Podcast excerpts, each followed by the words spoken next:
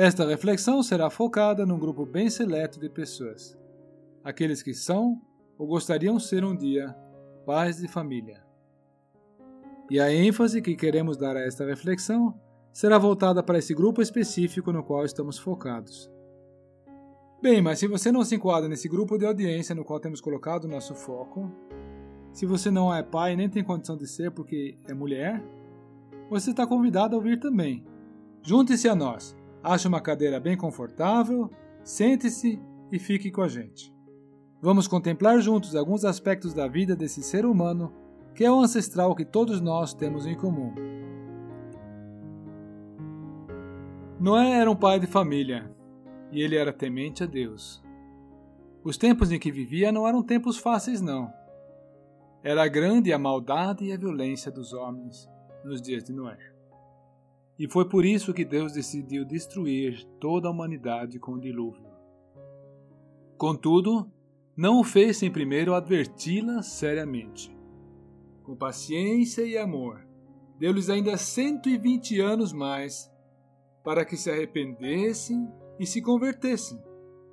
Em 1 Pedro 3,20, a Escritura faz menção da paciência de Deus que aguardava nos dias de Noé. Porém, apesar de Deus ter esperado tanto tempo, infelizmente nada mudou. Esse pai de família, esse Noé, ele evidenciou uma conduta totalmente diferente do que os seus contemporâneos. Ele andava com Deus, era um homem justo e irrepreensível. E andava com Deus como Enoque fizera antes dele. Lembra? E achou graça diante do Senhor? Contudo, a oferta da graça de Deus não se destinava somente a Noé. Destinava-se também à sua casa, à sua esposa e filhos. Muitas vezes encontramos na Bíblia a expressão tu e tua casa. Deus não quer salvar somente indivíduos. Ele quer salvar casas inteiras, famílias inteiras. Mais adiante na história humana, no tempo de Abrão, quando Deus fez cair juízo sobre Sodoma, ele decidiu salvar Ló. Em Gênesis 19, versículo 12, nós lemos que os anjos que vieram para destruir Sodoma perguntaram a Ló: Tens aqui alguém mais dos teus? Até mencionaram, em primeiro lugar, os seus genros. E Ló foi lá, falar com eles para levá-los consigo. Só que, infelizmente, eles recusaram a ir. Não se deixaram salvar e morreram. Pois bem, Deus forneceu a Noé todos os detalhes para construir uma arca. A intenção de Deus era salvar a Noé e salvar também a família de Noé. Em Gênesis 7, versículo 1, nós lemos que quando a arca estava pronta, Deus disse a Noé Entra na arca, tu e toda a tua casa. E Noé entrou na arca com sua esposa, seus filhos e as esposas de seus filhos. E assim se salvaram todos. Os filhos e as noras já eram todos adultos. É, eles já tinham mais ou menos 100 anos de idade. Mas é muito bonito ver aqui a atitude de todo esse pessoal de Noé. Aliás, bem diferente daquela dos genros de Ló né? Isso nos faz lembrar um outro episódio bíblico, lá de Atos 16, na cidade de Filipos, numa ocasião em que um carcereiro estava completamente angustiado e clamou: O que eu devo fazer para que seja salvo? E a resposta que lhe foi dada está em Atos 16, versículos 30 e 31. Crê no Senhor Jesus e serás salvo, tu e tua casa. No caso de Noé e da família de Noé, a arca era o único meio que podia salvá-los. Aqui, no caso do carcereiro e da família dele, o único meio para a salvação era a fé, a fé em Jesus Cristo. E acerca desse nome, Jesus Cristo, a Sagrada Escritura afirma claramente em Atos 4, versículo 12, que não há salvação em nenhum outro, porque aqui abaixo do céu não existe nenhum outro nome dado entre os homens pelo qual importa que sejamos salvos. E que graça quando famílias inteiras, pai, mãe, filhos, podem gozar a salvação de Deus pela fé em Jesus Cristo. Os filhos de Noé não foram salvos pela fé do pai, mas sim pelo fato de que, em obediência à palavra de Deus, eles mesmos entraram na arca. Porém, é um grande privilégio ter pais crentes e conhecer o Evangelho desde a juventude. Mas que ninguém pense que se pode ser salvo em virtude do exemplo e do ensino dos pais crentes. A salvação não se herda. Deus não tem netos, ele só tem filhos. A salvação somente pode ser obtida por meio da fé viva e pessoal em Cristo Jesus. Em 2 Pedro, capítulo 2, versículo 5, Noé é descrito como um pregador da justiça. Enfim, para se enquadrar na descrição de um pregador, é necessário que o indivíduo tenha a reputação de uma vida agradável a Deus e que, de fato, testifique alguma coisa, apregoe alguma coisa. E assim, para que um pai de família tenha ascendência sobre todos em sua casa, é necessário que ele leve esses fatores em conta. Cada pai aqui almejar e buscar, pessoalmente, as coisas do Senhor. Procurar praticá-las de per si e repassá-las com entusiasmo ao nosso pessoal. Ao menos em condições normais, cada família tem um pai. E esse pai é o responsável pelo encaminhamento e pela orientação das coisas no âmbito de sua família. Uma vez que terminou o dilúvio, Deus fez uma aliança com Noé e seus descendentes. E o sinal dessa sua aliança foi um arco nas nuvens, o arco-íris. Gênesis 9, de 12 a 17. E agora, quando aparecerem nuvens negras no céu, o homem pode olhar para esse arco e encontrar consolo. Todos conhecemos na vida essas nuvens ameaçadoras que tanto nos assustam.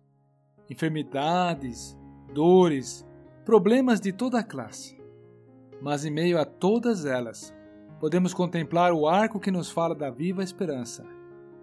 Cristo, o fundamento de todas as promessas de Deus. E não somos nós apenas que vemos esse arco, Deus, da sua perspectiva, também o vê. E ele, que toda vez que aparece um arco, também o vê, nos assegura que não esquece das suas promessas. Vamos agora falar do altar de Noé. Em Gênesis 8, versículo 20, nós temos a primeira menção de um altar. Levantou Noé um altar ao Senhor, e tomando de animais limpos e de aves limpas, ofereceu holocaustos sobre o altar. A oferta, como todas as outras ofertas que temos em Gênesis, foi um holocausto. Os outros tipos de ofertas são só mencionados no livro de Levítico e mostram de uma maneira figurada os ricos e variados aspectos do sacrifício de Jesus Cristo. E dentre os livros do Novo Testamento, é especialmente a Epístola aos Hebreus que trata disto. Pois bem, mas quando Deus aspirou o cheiro suave que subiu do altar, disse consigo mesmo: Não tornarei a amaldiçoar a terra. Por que será? Será que Noé e seu pessoal se tornaram melhores pessoas no tempo em que passaram na arca? Não mas foi em virtude do sacrifício que Noé ofereceu e que Deus aceitou com apreço, que Deus determinou que a partir de então vigorasse a graça. Aliás, como todos os sacrifícios, também esse conduz o nosso pensamento ao sacrifício que Jesus Cristo ofereceu no Gólgota. Ali, no Gólgota, Jesus Cristo se entregou a si mesmo como oferta imaculada a Deus e Deus ficou plenamente satisfeito com essa oferta. E ele foi glorificado mediante esse sacrifício. A oferta que Cristo apresentou foi, acima de tudo, para glorificar a Deus. Mas há ainda um outro aspecto no sacrifício de Cristo, que é o fato dele ter se oferecido por nós. E só em virtude desse sacrifício é que Deus também pode considerar a nós aceitáveis. Leia em Efésios 1, versículo 6.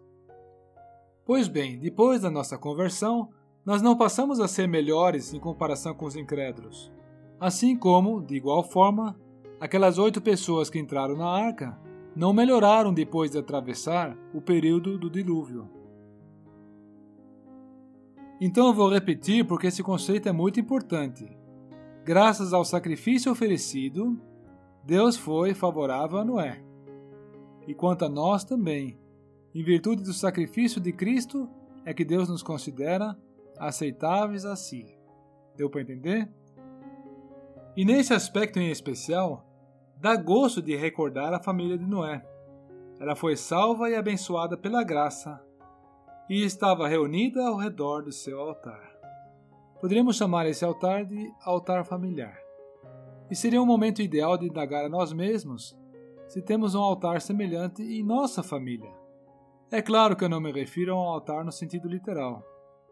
Mas a pergunta é: reservamos ainda um tempo para sentarmos juntos, pais e filhos, ao redor da palavra de Deus, para receber dela consolo e ensino? Agradecemos juntos pelas bênçãos que recebemos do Senhor? Oramos juntos uns pelos outros e pelos demais também? Se temos esse bom costume, ha, não deixará de haver preciosos resultados. E se for o homem da casa que estiver encabeçando esse procedimento, certamente reverterá em mais amor e estima por sua esposa, e isso servirá de exemplo para os filhos, de maneira que eles também aprenderão a se amar e cuidar uns dos outros.